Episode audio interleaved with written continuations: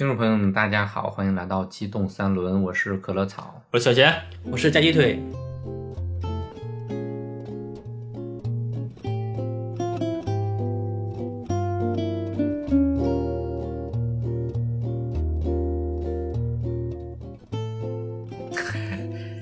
小贤的音波突然一下就上去了，蹦了一下，中气十足。这说明小贤过年过得比较好。嗯吃饱了，是吧。对，就是这个春节已经过去了，然后我们也开始复工了。不知道大家有没有拿到那个开工复工的红包啊？啊，反正我是没拿到。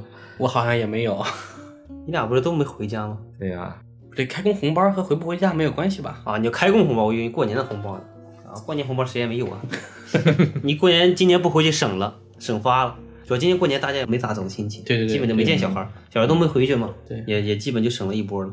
这小孩儿一也就领那么十几年的红包，嗯，今年少领了一年，今年的小孩儿很郁闷。嗯，哭死了。对，收入骤降，今年的绩效实在不好。嗯，那行，那我们就先还是接着上期我们这个中国历史地理版图。嗯其实我们上次呢也只是聊了一半儿，因为时间关系，然后没没有讲完。对，然后我们这期呢，我们接着上回嗯的一个发展，我们继续往下讲。上期呢，我们是讲到这个秦末啊，对，然后呢，后面呢，我们就请有请腿哥继续为我们讲一下后续的一个呃中国版图的一个历史变革。对，嗯好，那有请腿老师。这么客气，那行，那我就接着往下讲。嗯楚汉争霸之后，汉朝确立，当时的这个刘邦不是很自我飘飘然，感觉很屌的样子嘛？嗯率三十万大军去打匈奴，想收复这个河套地区、河南地，结果被匈奴给围在了这个白登，最后靠这个贿赂匈奴的这个老婆才跑出来 有什么方法贿赂的呢？啊不禁产生一些遐想。啊！那你就把你的联想可以给大家介绍一下。不敢讲，我怕这这被禁，会被下架的。其实还是用钱嘛。当时是什么？利用了这个女人的一个嫉妒心、啊。当时跟他这个老婆说：“你看这个我们汉地的女子，对吧？流光水滑又漂亮，还通音律，对吧？还会写诗。你们匈奴的这个大汗，在得到了我们汉地的美女之后，还会喜欢你吗？你 看看你们啥也不是。对你再看看你，对吧？油头垢面，一年也不洗一次脸，吃完了羊肉直接往脸上抹，对吧？身上一股腥膻味儿，谁喜欢你？当然也给了很多钱财啊。嗯就这样，大汗的这个老婆开始吹枕边风，对吧？就说那 就算了吧，对吧？然后那就拿钱就走人好了。嗯，然后呢，哎，打什么打？对，打那以后呢，汉朝跟匈奴就开始和亲，嗯然后刘邦呢也开始对内这个休养生息，嗯然后再到后面呢，汉文帝、汉景帝，对吧？文景之治的时候，不又有那个什么七国之乱嘛，对吧？然后又平定各个诸侯，然后你像韩信，对吧？彭越这些最后都被杀了。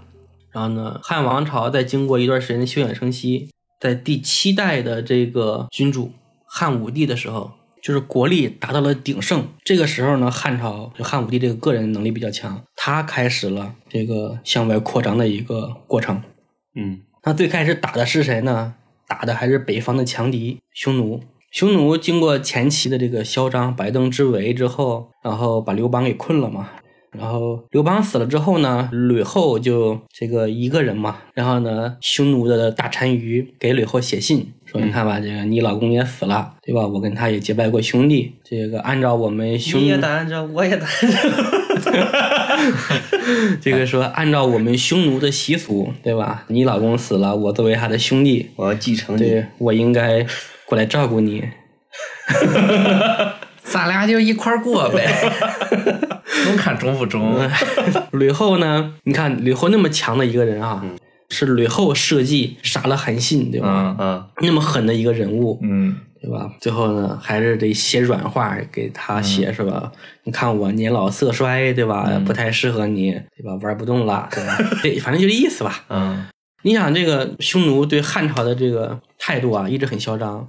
汉武帝的时候呢，国力强盛了，开始老子要一雪前耻。嗯然后呢，汉武帝最先呢，利用宰相王辉，就是设计了一个计谋。这个计谋呢叫马邑之谋，有个小城叫马邑，然后呢，汉朝呢是汉武帝是设了三十万的伏兵在他周围，嗯然后呢就派这个使者啊去跟匈奴交易，因为平时都是这样嘛，我给你东西你来拿或者是怎么样，相当于是引诱匈奴过来。嗯嗯然后匈奴的君臣带着大兵过来了，最后才发现不太对劲儿。为什么不对劲儿呢？是这个城的外围啊没有这个人，只有牲畜，然后就感觉中计了。对，就觉得不太对劲儿，然后赶紧跑。嗯，跑了之后呢，这个三十万大军就无功而返。嗯汉武帝就很生气。嗯然后呢，最后这个王辉估计他的政治生涯就走到了头了，就是你没有弄好嘛。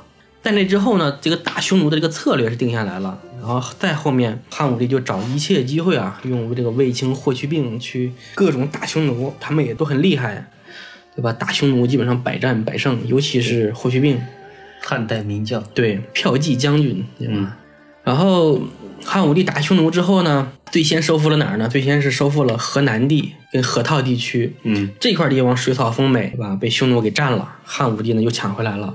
在这个地方呢，设立了朔方郡和五原郡，嗯设了两个郡，往里面移民充塞啊，就是迁移了很多汉人去那边开垦屯民。然后呢，再后面呢，再往西就是汉武帝的开拓了啊。汉武帝往西开拓，把这个甘肃就是河西走廊地区给这个给打下来了。然后在河西走廊呢，是设置了这个武威、酒泉、张掖跟敦煌四个郡，被称为河西四郡。这四个地方是在汉武帝的时候才被打下来的。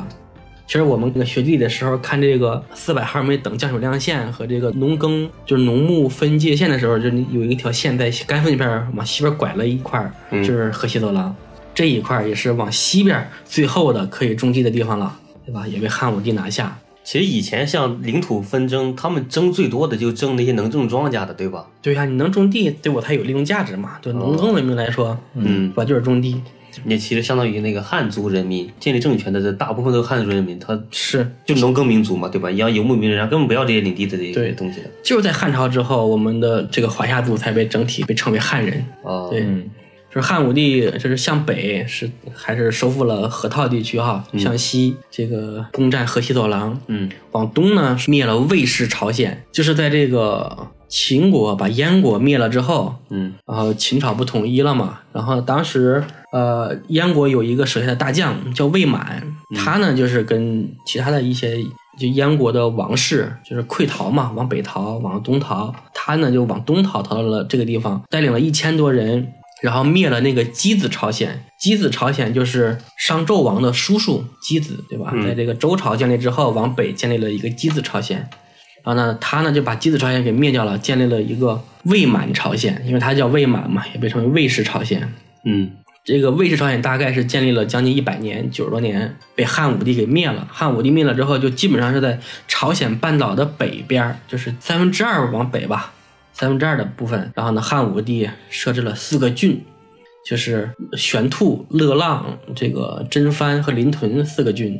这四个郡被汉朝一直统治到什么时候？一直到五胡乱华、西晋的时候，这四块地方才又失而复得啊，要得而复失，就丢失了。但这块呢被称为汉四郡啊，这是汉武帝开拓的北边儿，然后再往北就没有了，基本上还是在辽宁跟朝鲜半岛这样。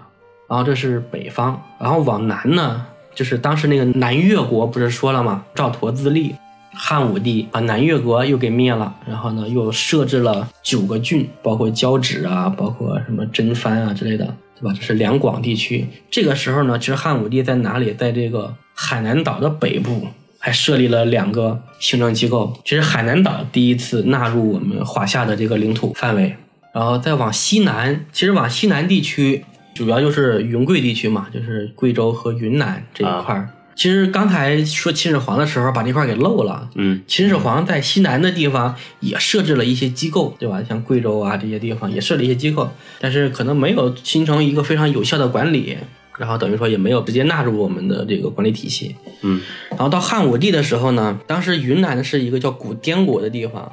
这个古滇国是谁创建的？是一个楚国人，叫庄乔，嗯他是楚国的一个将军。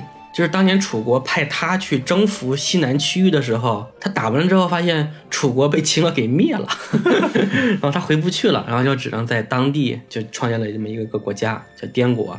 出去玩一圈，家没了，回不去了，反正啊，回不去了。对，他在这一块儿就就创建了自己的一个滇国。然后汉武帝呢，最开始是派汉使跟这个滇王来讲，说你要归附于我，你呢还是管理，但是你有些的行政命令你听我的。滇王一听这也没啥哈，那就行了吧，然后就接受这个汉朝赐给他的这个印绶。嗯，就历史上非常有名的一个印叫就是汉滇王金印，对，这个印是很有名的。然后滇国呢，就是后面又造了一次反，就是觉得这个汉朝有点欺负他哈。但汉朝认为说你已经降服于我是吧？你就要听我的话。结果呢，这个其实那时候他就已经不算是藩属国的那种性质了，就算是纳入版图内了，对吧？对对对对，然后嗯，然后滇国就被灭了，在上面就是建立了直接的这种管理机构。这是云南的地区，然后还有就是贵州地区。当然，我们历史上有个成语叫“夜郎自大”，啊，嗯，就是当时在贵州地方就有一个夜郎国，就是问汉使说：“汉朝有我夜郎大吗？” 就是这样这个意思。然后夜郎国最后也是被招降了，等于说也没有直接打他，也最后也被纳入了这个汉朝的一个行政体系。夜郎是贵州那块儿，对，贵州那一块儿，云南是滇国。然后其实汉武帝还剩一块地方，就是西域。西域地区当时汉武帝并没有直接管辖它，但是汉武帝其实开拓西域，派张骞出使是吧，也是为了联合大肉支去这个抵抗匈奴是吧？但是当时西域有很多个国家，历史上记载的一共有三十六国。西域有的国家很小，像楼兰那种小国，兵力也就几千人的兵力，就是国家很小，就一个城嘛，绿绿洲文明。嗯，但是汉武帝刚派人去的时候，这有的地方就不服气，而且那种国家很多嘛，而且民风也比较彪悍，然后那就打呗。汉武帝在那里一共是打过多少仗呢？就是远征大渊，大渊国，他不是产汗血宝马吗？大渊是现在是哪一块？就现在的新疆那一块啊，哦新疆那一块都在那一块上啊，产汗血宝马，那说这是我国宝，不能给你，那就干，最后把他干服了，说马你随便挑，这是大渊国。还有像什么车师国、楼兰、龟兹、莎车这些国家都被汉武帝干服了。汉武帝干服了之后呢，后来在汉武帝的应该是汉武帝孙子在汉宣帝的时候，在那里就设置了这个西域都护府，开始对西域进行直接的管辖。然后西域在历史上也第一次纳入我们这个中华的版图了。，对华夏的这个行政体系。哦，这是汉朝。其实汉武帝之后呢，就是我们可以看一看，就是凡是比较好的地方、适合种地的地方，都已经被汉朝给征服了。嗯，就是其他地方就不需要了，就是比较荒蛮的地方。没有征服的价值。对你可能比如说我征服你了是吧？可能说花了十块，但你给我产出只有一块，他也不知道。然后 ROI 不高。对，相关术语，然后这是在相当于是西汉嘛，然后西汉之后就是被新朝王莽所篡，然后呢，王莽呢其实也没有开拓领土，对吧？也没有什么太多的可以讲。嗯，然后呢，就是东汉，东汉的时候呢，因为经过王莽跟这个东汉初年的一个动乱，匈奴什么又开始崛起，又开始牛逼了。按不住了。对，然后呢，汉朝的时候呢，在汉明帝和汉章帝的时候，嗯又开始去打他，派这个大将窦固、窦宪是吧？又开始远征匈奴。然后在这个蒙古国的杭爱山，这个燕然乐石或者是燕然乐宫，怎么讲？就是窦固在那里把自己的功绩又刻了一遍。这个燕然乐石呢，这个古迹被发现了，大家可以在网上去搜一搜这个燕然乐石的这个原文。这个相当于啥？相当于就是，比如说我跟你不对付是吧？啊，我把你打服了，然后我跑到你的地盘上，刻了这么一个碑，碑上面就写着我夹鸡腿，在这个地方某某年，对吧？我率我的这个正义之师，把小贤按在地上摩擦，对吧？把他给干服了，讲的就是就这意思吧，就这意思，就刻在类似于就我是你闲人。差不多吧，差不多可能用词上可能更文明一点，对。燕然乐石，对吧？还有一个封狼居胥，就是霍去病，对吧？啊也是深入匈奴的后方，把匈奴干服了，在狼居胥山这个地方，也是也这个，也是这意思，对。然后在狼居胥山是封了他，说很牛逼。所以呢，历史上就是用这个封狼居胥和这个嫣然乐石作为一个开疆拓土的一个功绩去夸别人。嗯，那其实那个时候，相当于中国的领土大变化的就已经不多了，对吧？几乎没什么变化了。嗯，那再有一次比较重大的变化是大概在哪个朝代在唐朝，啊？唐朝又变了。对，其实你想，经过东汉还有西晋，最后五胡乱华这样啊，嗯其实像比如说汉四郡，在朝鲜半岛的汉四郡丢了没了，被高句丽这个政权给占领。其实高句丽它不是朝鲜人，它应该是属于我们中国地方的一个政权，它只是这个位置刚好在这个朝鲜半岛。哦所以呢，现在韩国老是不要脸的把这个东北说成是他们的土地，那真是不要脸到极致了，真的。就像前段时间这个韩服汉服之争的时候嗯，一样，你不能说你曾经隶属于我，你就说我的东西都是你的。我觉得问题在于你这块儿，你这朝鲜还没发话呢，你中间还隔个朝鲜呢。不，他们历史上其实就是一个国家，就是因哦为、我知道，但是你现在是两个国家，那对，那你还怎么着？不是朝鲜上不了网，他看不到，所以他没法发话。对对对，也是。对，上不了网啊！我去。也其实呃一直也没有什么讲头啊，就就是从东汉到唐朝之间哈，这个三国、两晋、南北朝啊、隋朝到唐朝初期，领土没什么变化，其实在缩小。那唐朝的领土在谁的就是统治时期达到了顶峰？就是唐高宗李治跟武则天时期，特别厉害。这段时间呢，唐高宗真牛逼。太牛逼了。该流口水了。对，唐高宗就是向东边啊派苏定方大将苏定方去平定了这个高句丽，把这国家给灭了。然后呢，整个的这个地盘都被纳入了唐朝的一个管理范围，高句丽在哪块儿？就现在的辽宁省、吉林省，还有鸭绿江边儿朝鲜半岛的北半部分。它那块范围很大的、很强的一个国家。据史料分析，高句丽的兵力最多时候可以集结出来六十万人。然后朝鲜半岛的南部呢是两个，是新罗和百济。然后唐朝和百和新罗好，百济呢是想联合高句丽灭这个新罗，然后呢唐朝就跟新罗联合把这个百济给灭了，就等于说朝鲜半岛的西南那一片儿也被纳入了唐朝的领土，唐朝在那里也置了州，哦，对，机密州去管理它。啊，那这样呢，北方就是像比如我们的东北吧，什么黑水漠河、渤海国啊，对吧？高句丽这些，最后他们也都向唐朝称臣，也属于一种机密管理。这个说到机密管理，就是唐朝有一个机密制度，就是机迷对机密州、机密制度，羁是那个羁绊的羁，啊，迷这个怎么写呢？反正也是个很复杂的老字，是吧？有点叫什么糜烂，有点有点和这个迷字馅儿，反正你就去搜就行了，你就打鸡糜州就行了。鸡糜州就是用当地的民族来管理当地的人，嗯，对吧？但是你得对我，对吧？效忠，对我称臣，自治。类似于现在的自治区那个意思。对，嗯唐朝的鸡糜制度其实管理了很多的区域的，你包括这个云南地区南诏国、六诏之类的，到宋朝就变成大理国啊什么之类的。啊，对，说到这个，在灭百济的时候啊，百济当时结合了倭奴国，倭人就是日本人在那里跟唐朝那时候相当于日本他就已经有人了，对吧？也很早就汉朝还赐给这个汉倭奴国金印，啊，汉朝也给他们赐过金印，而这个金印在日本呢也不小心被出土了，日本人最不想出现的这种这个这个这个文物被中国不小心出土了，啊那也没办法，已经出土了，都曝光。然后在跟日本百济的联军，就是新罗跟唐朝的联军，在白江口海水战这一块儿，唐军一下子好像是灭了倭奴国四万多人。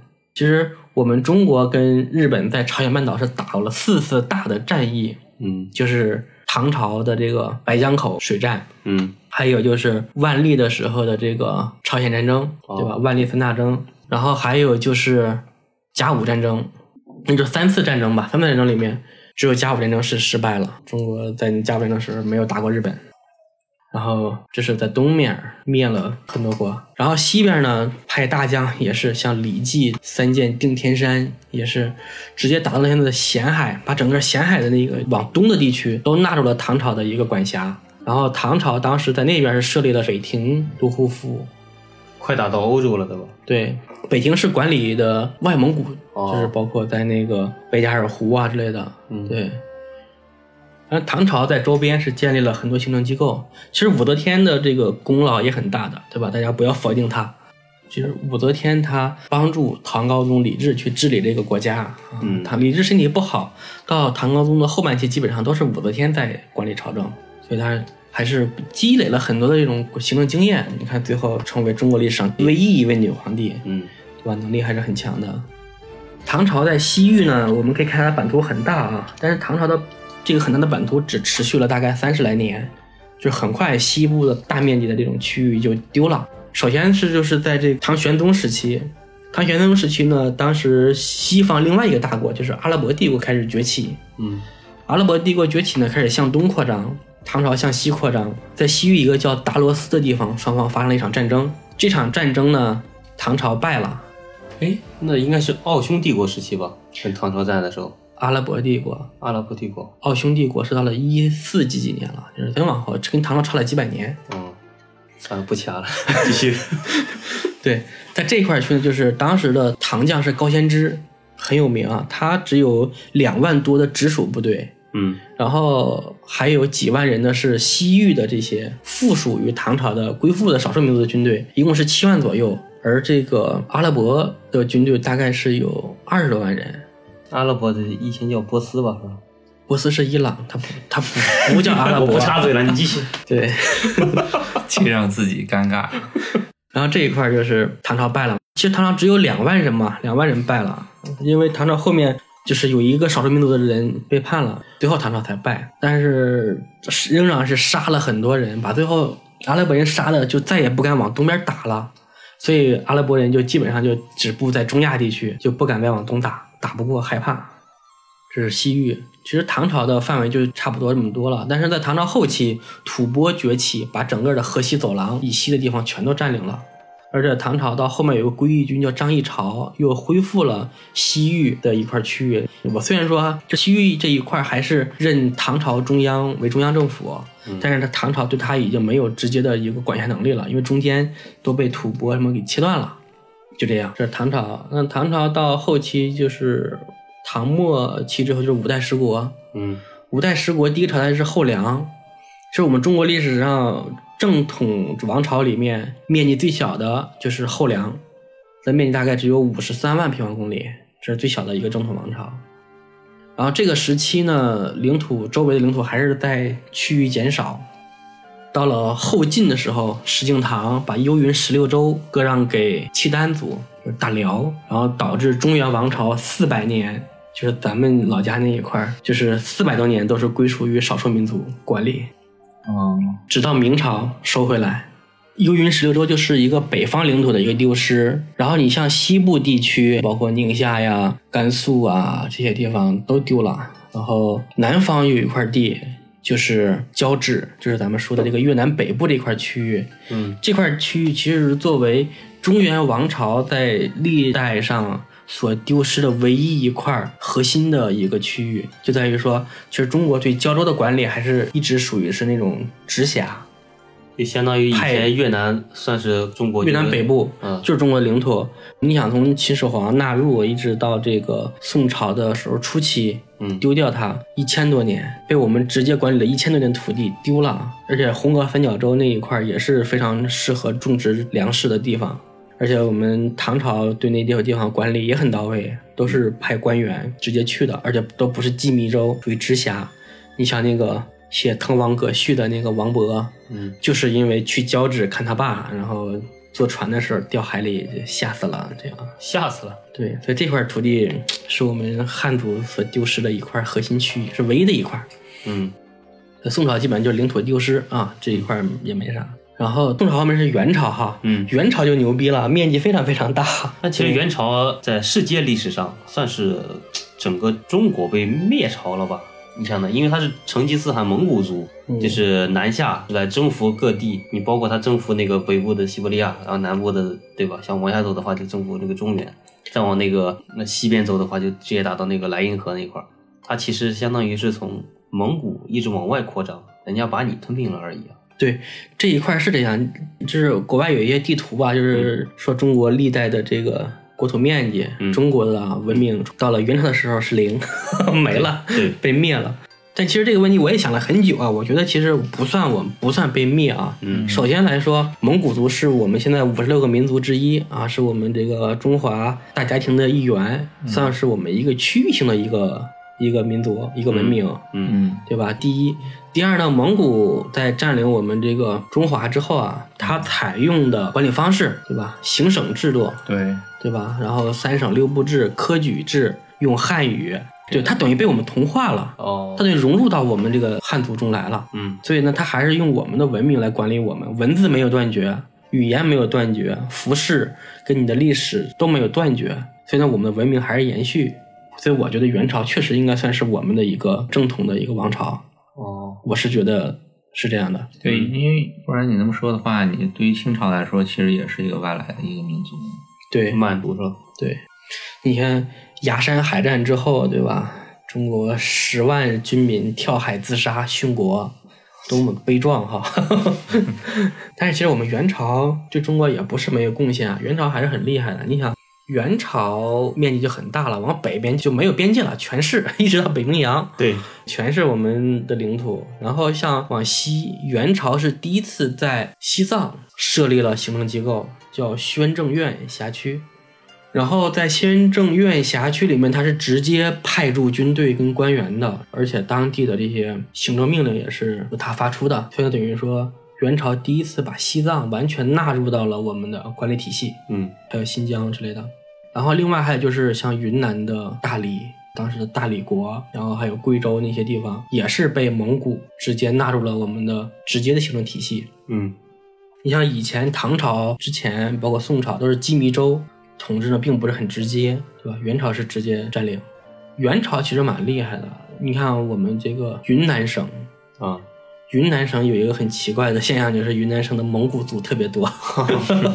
现在是吧？对，就是因为这个成吉思汗蒙古国时期占领大理，嗯在那里派驻了一些蒙古的贵族，哦，在那里也成为开拓领土的一个有功劳的朝代吧。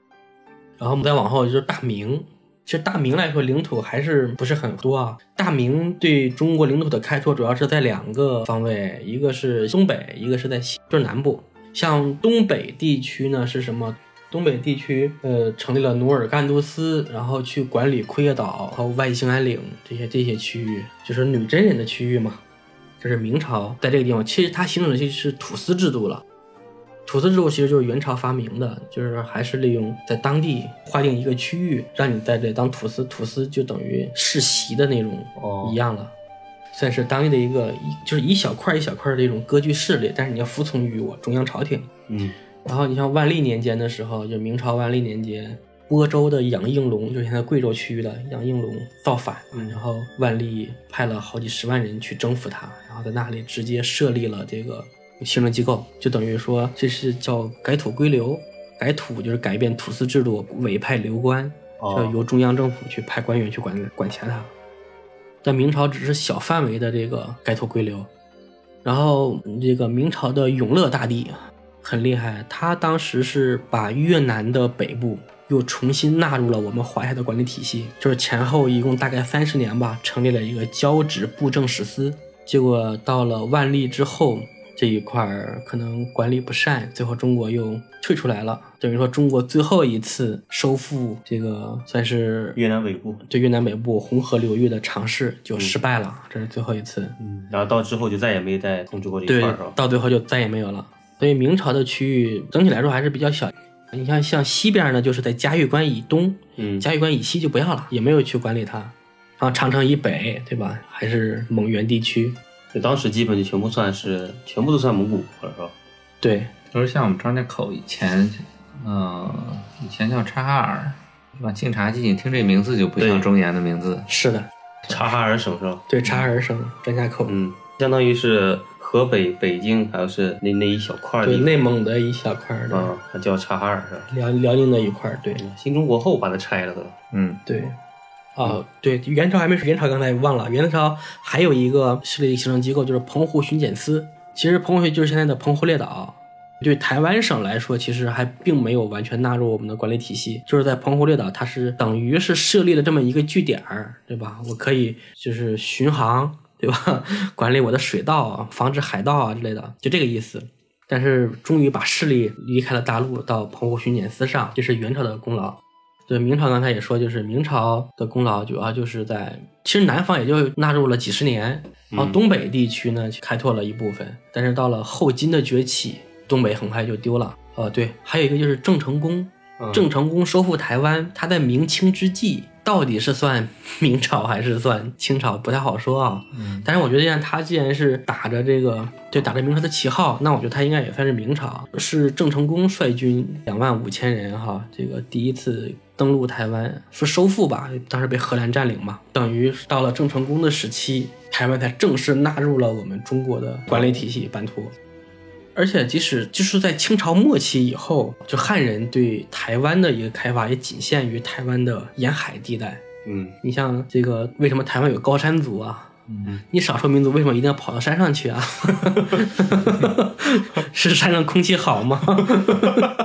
对吧？那显然不是，那就是汉人太能打，啊把少数民族都赶到山上。你看，我们少数民族都在边远地区，嗯对吧？你们打开地图看一下，我们的好地方都是汉人为主体，少数民族都是在什么哀牢山呀、十万大山啊，过着这种刀耕火种的生活，对吧？你看东北地区的什么赫哲族啊，什么对吧？养鹿喝鹿血，吃吃鱼肉，就这种这种生活。好吧汉人太坏了，你想想历史上和我们中国不是和我们汉人打过仗的一些少数民族，嗯对吧？从蚩尤开始，三苗、九黎，对吧？再到百越，哪一个民族捞着好果子吃了？是不是？对，这个有点不太好啊。这个我们现在的政策还是五十六个民族，五十五个 VIP，就汉人可能这个待遇差一点，就算是回报了吧，给少数民族的回报。我们继续对，然后那就明朝也说完了，那后面呢就是清朝了。其实清朝还是挺牛逼的，现在网上有一些有一些明粉明吹啊，就一直说明朝多厉害多厉害，对吧？嗯对，然后说到这个清朝就各种黑，说其实少数民族啊什么这个那的统治不好啊这那的。反清复明的 对，其实多少有点意思啊。其实清朝统治来说，确实有不好的地方啊，但是它也有好的地方。就是从领土开拓上来看，清朝是奠定了我们近代中国版图的一个基础的。嗯你像明朝，还有一个在当时的缅甸，几乎是整个缅甸地区设立了三宣六卫这些行政机构，但是也是没有一个真正的有效管理。你明朝完了之后，这些地方很快就反了，就被缅甸给占领了又，所以呢，也并没有一个实际的一个管理能力。嗯然后清朝呢，是我们看它从东北起家，就一点一点的把这个汉地十八省攻占了之后呢，又开始去联合周围的少数民族。嗯你嗯比如说蒙古，蒙古其实在清朝的时候就分裂成了三大蒙古部落，就是漠南蒙古、漠北蒙古和漠西蒙古。然后当时在这个新疆准噶尔盆地那一块儿，有一个准噶尔汗国，就是漠西蒙古的一支。嗯然后呢，这个蒙古部落很牛逼，很能打。然后呢，这个大汗也很厉害，就是想再重新统一蒙古，然后恢复到这个成吉思汗的时代。他当时就去打这个漠南蒙古。嗯漠南蒙古当时他其实已经在内地过得比较好了啊，然后跟清朝呢也结盟，他们很快的就和清朝站在了一起。和清朝站在一起之后，然后这个准噶尔部就失败了，失败了之后，然后又打漠北蒙古，漠北蒙古也打不过这个漠西蒙古，然后也跟清朝联合，这样就等于把现在的内蒙古、外蒙古纳入了清朝的一个管辖的范围。嗯就形成了一个行政机构。然后清朝在蒙古设置了蒙八旗，对吧？还有满八旗、蒙八旗、汉八旗，设置了很多行政机构。然后在经过了这个康熙、雍正、乾隆三个时代对准噶尔的这个打击之下，连番打击啊，准噶尔终于被灭掉了。准噶尔被灭亡之后呢，清朝当时是乾隆皇帝，乾隆皇帝一看准噶尔人这么能打，对吧？又打不死的小强，对吧？你要把他打败了又起来，打败又起来。最后这个乾隆下了一道命令，就是但是灭族吧，就是整个的这个准噶尔部都被屠杀光了。但是这个政治影响一直持续到现在，嗯。就是你想，准噶尔呢是属于蒙古人的一支，他信仰的是藏传佛教、喇哦喇嘛教，啊然后因为准噶尔人比较能打，他当时呢从西域就是抢过来很多的这种奴隶，嗯。就是现在的新疆的一些其他的民族，像维吾尔族啊这些，嗯，就从欧洲掳过来的就是从中亚地区，哦。他们算什么地位呢？就是替准噶尔人，比如说种菜呀、养马呀这种，就是属于 奴隶性质这种，让他们住在了南疆的地区。嗯但是北疆的准噶尔部被清朝屠灭了之后，那这个地方就空了。然后呢，开始逐渐的维族人，对吧？开始往往北迁，往北迁，往北疆扩展。然后呢，慢慢的，现在，从一个佛教地区变成现在的一个伊斯兰教地区。嗯，这是清朝屠灭准噶尔部对我们现在的一个政治影响。然后呢，清朝呢在西藏也是设立了一个驻藏大臣，然后呢直接管理。而且还派这个军队去帮西藏抵御当时叫郭尔喀，现在叫尼泊尔的一个进攻。而且尼泊尔以前这么屌，尼泊尔的这个郭尔喀的这个骑兵，他们那个弯刀都是很厉害的，尼泊尔军刀呗，战斗力，CFD 老屌 战斗力很强的。对，但是后来被清朝给打败了嘛。当时西藏呢是藏传佛教，藏传佛教有一个灵童转世的制度。现在不也有？现在也有。对，在当时呢，就是有一个不好的现象，就是有的时候呢，会同时找到好几个灵童，嗯，或者是不同的派别都分别举荐自己的灵童，谁都愿意自己灵童去当老大，是吧？然后乾隆就设立了一个叫金瓶撤签的一个制度，嗯，把几个名字放在这个金瓶里面，然后抽签儿，抽到谁谁就是转世灵童，哦，当活佛。对，这是清朝对西藏的一个管辖。然后还有就是在台湾。康熙大帝率侍郎东进，把台湾纳入了我们的这个行政体系，然后设立台湾府。然后到晚清的时候呢，在光绪年间又成立了台湾省。然后像西南地区就基本上没有变化，像云南呀、贵州啊、广西这些都没什么变化了。嗯，就常规统治。对，其实清朝的开拓面积还是挺大的，包括像库页岛，对吧？外兴安岭这些，就是到清末后期才丢掉，是吧？之前一直是那个。对，其实你像尼布楚条约是是一个平等条约，但是我们中国确实是损失了很多。你看，包括尼布楚地区，对吧？还有贝加尔湖地区，我们都割让给这个给俄罗斯了，给沙俄。清朝皇帝，我是天朝大国，是吧？你们这个村儿小邦，对吧？生活不易，把这块地方让给你们吧，是这样。但是到了晚清，那跟西方列强签订了很多不平等条约嘛，我们前后损失了很多领土，像外兴安岭，对吧？外蒙古独立，然后还有新疆这些地方，其实这些地方丢就丢了，因为并不是我们一个政府的一个直辖范围，其实意义也不是很大啊。但是现在来看，确实很痛心啊，那么多的面积，对吧？割给割了一百五十万平方公里给这个沙俄，然后还有一百五十万平方公里的这个外蒙古独立。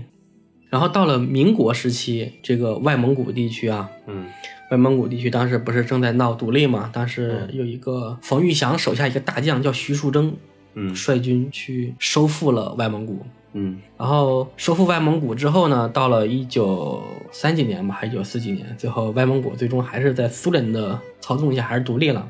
嗯，啊，我们无奈失去了这么一块宝贵的地方。但是在外蒙古失去之后，外蒙古的西北边有一块地方叫唐努乌梁海，然后它的面积大概是十七万平方公里，嗯，就类似于大概河南省的一个大小。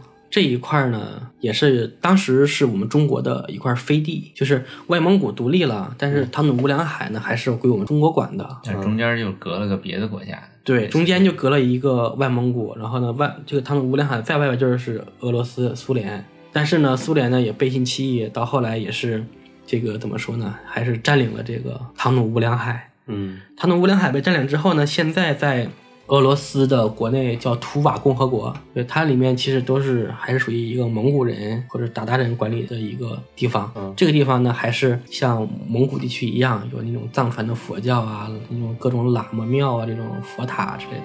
这块理论上还是我们中国的。就是民国，民国对领土的开拓还在于在日本投降以后，然后民国去这个呃南沙进行巡航，然后呢形成现在的九段线。当时十一段线建国以后被改成了九段线。对，其实九段线是怎么来的啊？因为南沙就是南海嘛，整个这个区域面积很大。现在三沙那块儿，其实是我们中国的渔民从元朝后期吧，这个海上丝绸之路从宋朝开始，嗯，海上丝绸之路兴起。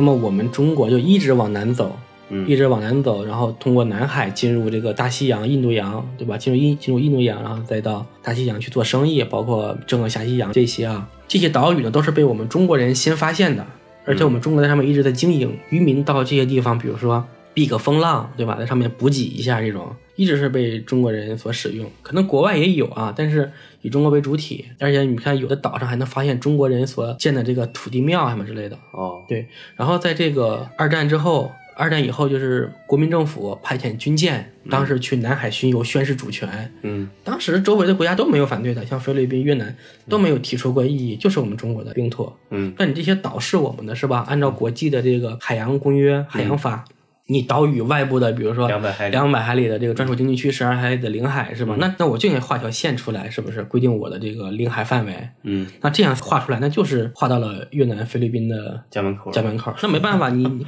你实力不行，你我我先站住了，那就是我的，对吧？你不能说离你近就是你的。那你现在看这个土耳其和希腊的这个领海的划分，嗯土耳其的沿岸的岛基本上全是希腊的，那土耳其能说离我近就是我的吗？它也不能，对不对？嗯所以像什么有些国家说这个岛离我近就是我的，那是扯淡，他就欠打，这是欠打。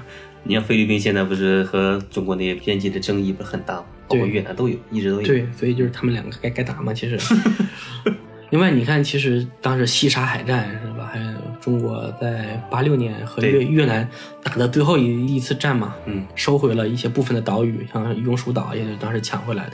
嗯也说到领土这个，就是民国时期，然后啊，对清朝的时候还有一件事情啊，就是在这个戊戌变法的时候，嗯你像戊戌六君子，嗯当时给光绪帝写了一个建议，就是把边远之地，像新疆、西藏、嗯内蒙，把这些又穷又没有人口、经济价值又比较低、嗯青海这些地方全都卖掉，卖给西方列强，然后用卖这些地的钱嗯买装备、发展经济，然后实现这个汉地的富强，最后被这个清朝给拒绝了，反正是。嗯所以说，清朝不光是这个丢领土啊，其实也守住了很多。你看哦。新疆这些地方，要不然就被卖了是吧？对呀，要不就没了。嗯。然后就是到我们建国以后了啊，嗯。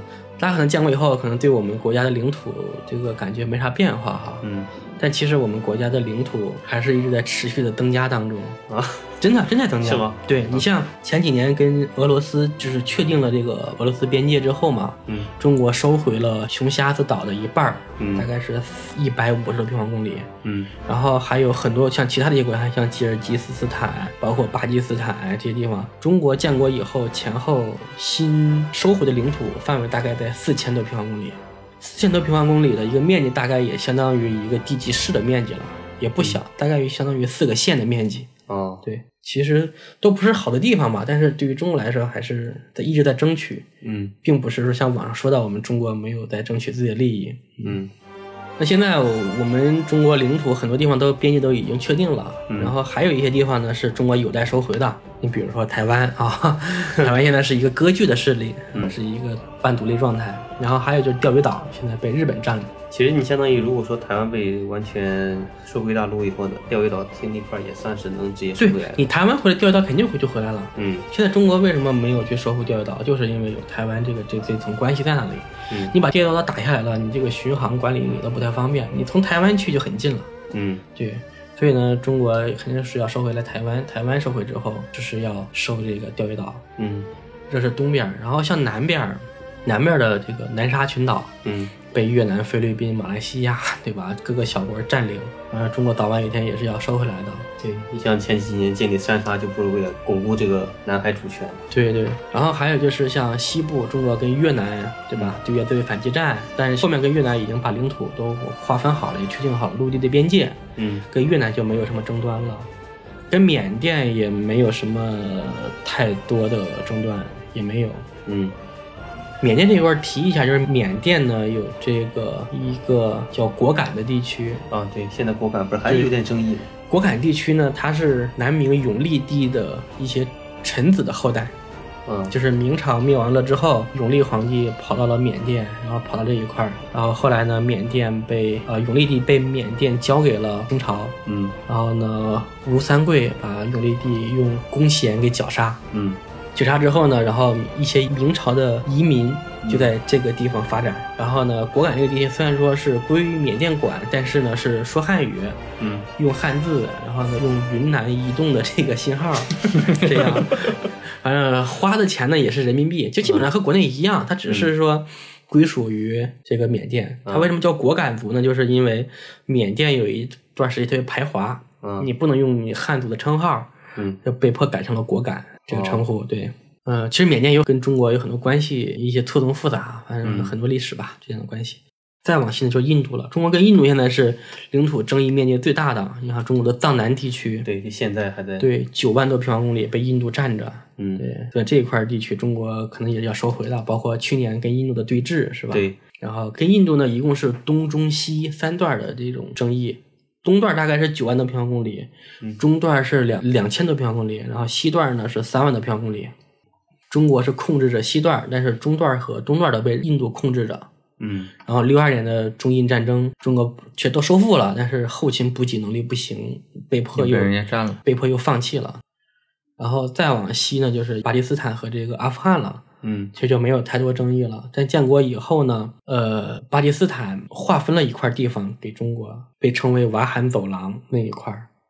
还有啊，还有一个克什米尔，印属克什米尔的地方叫拉达克，这个地方其实也一直是清朝的属国，也一直归中国管辖。但是后来呢，被英国私自划给到印度那边去管理，就跟麦克马洪线一样。嗯，你看中国也一直不承认，但是在国界上已经承认了，口头上没承认。嗯，在国界上也 已经承认了，所以这块地方估计也收不回来了。对，克什米尔现在被印度和巴基斯坦分着占领嘛。哦，这样，这就是现在的我们的一个领土的情况。嗯，呃，想到一个比较有趣的，就是之前看到过一个，如果现在的冰山全部融化了以后，那么我们整个全球的一个大陆版图是什么样的？嗯，我印象中就是当时我们张家口地区基本上已经是一个海滨城市了。对，那个我也看过。对，然后你说如果在那个时候的话，你像尤其一些岛国，包括一些半岛，其实到时候会面临非常尴尬的境地。当然，这也是很多万年以后了。那个时候地球还是不是正常的在运转，其实也不一定。嗯，但如果说还是有国家制度的话，我在想那个时候那那些对这些国家之间会发生一些什么样奇妙的变化？你说到这个问题，就是太平洋上有一个岛国，嗯，叫瓦努阿图。这个小国呢，人口也就一万来人，他们的国土呢都是那个珊瑚礁，他们的国家也据说最高点也就是比海平面高那么两三米，就是因为海平面上升，现在这个国家已经整体搬迁了。好像是在哪个国家租了块地是吧？是在新西兰，好像是在哪？还是澳大利亚是吧？对，国家没了。尴尬。就再过几年，现在海平面上升，那个马尔代夫也再过多少多少年也要没了嘛？对，嗯，马尔代夫全国有四十多万人口呢。嗯，好多那些像太平洋上面的岛礁国家，其实很岌岌可危。所以每年的这个世界气候大会的时候，这些岛国就是疯狂发言 号召大家保护好环境。可惜话语权不是特别足，谁在乎他呀，对吧？那行吧，那你看这期要不我们就到这里。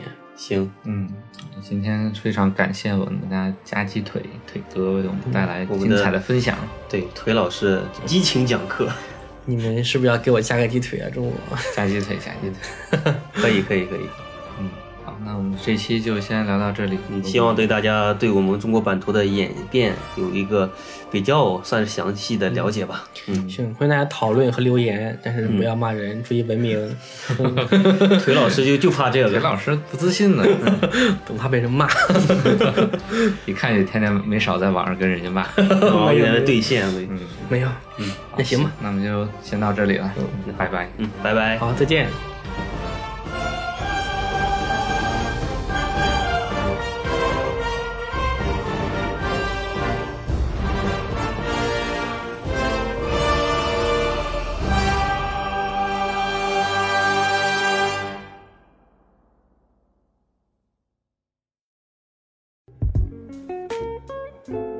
感谢大家收听我们的节目。如果听到这里，说明你对我们的这一档《机动三轮》还算有兴趣，所以不妨把我们的节目转发给你的朋友。也欢迎您能订阅我们《机动三轮》。那好了，再次感谢您的收听，我们下期再见。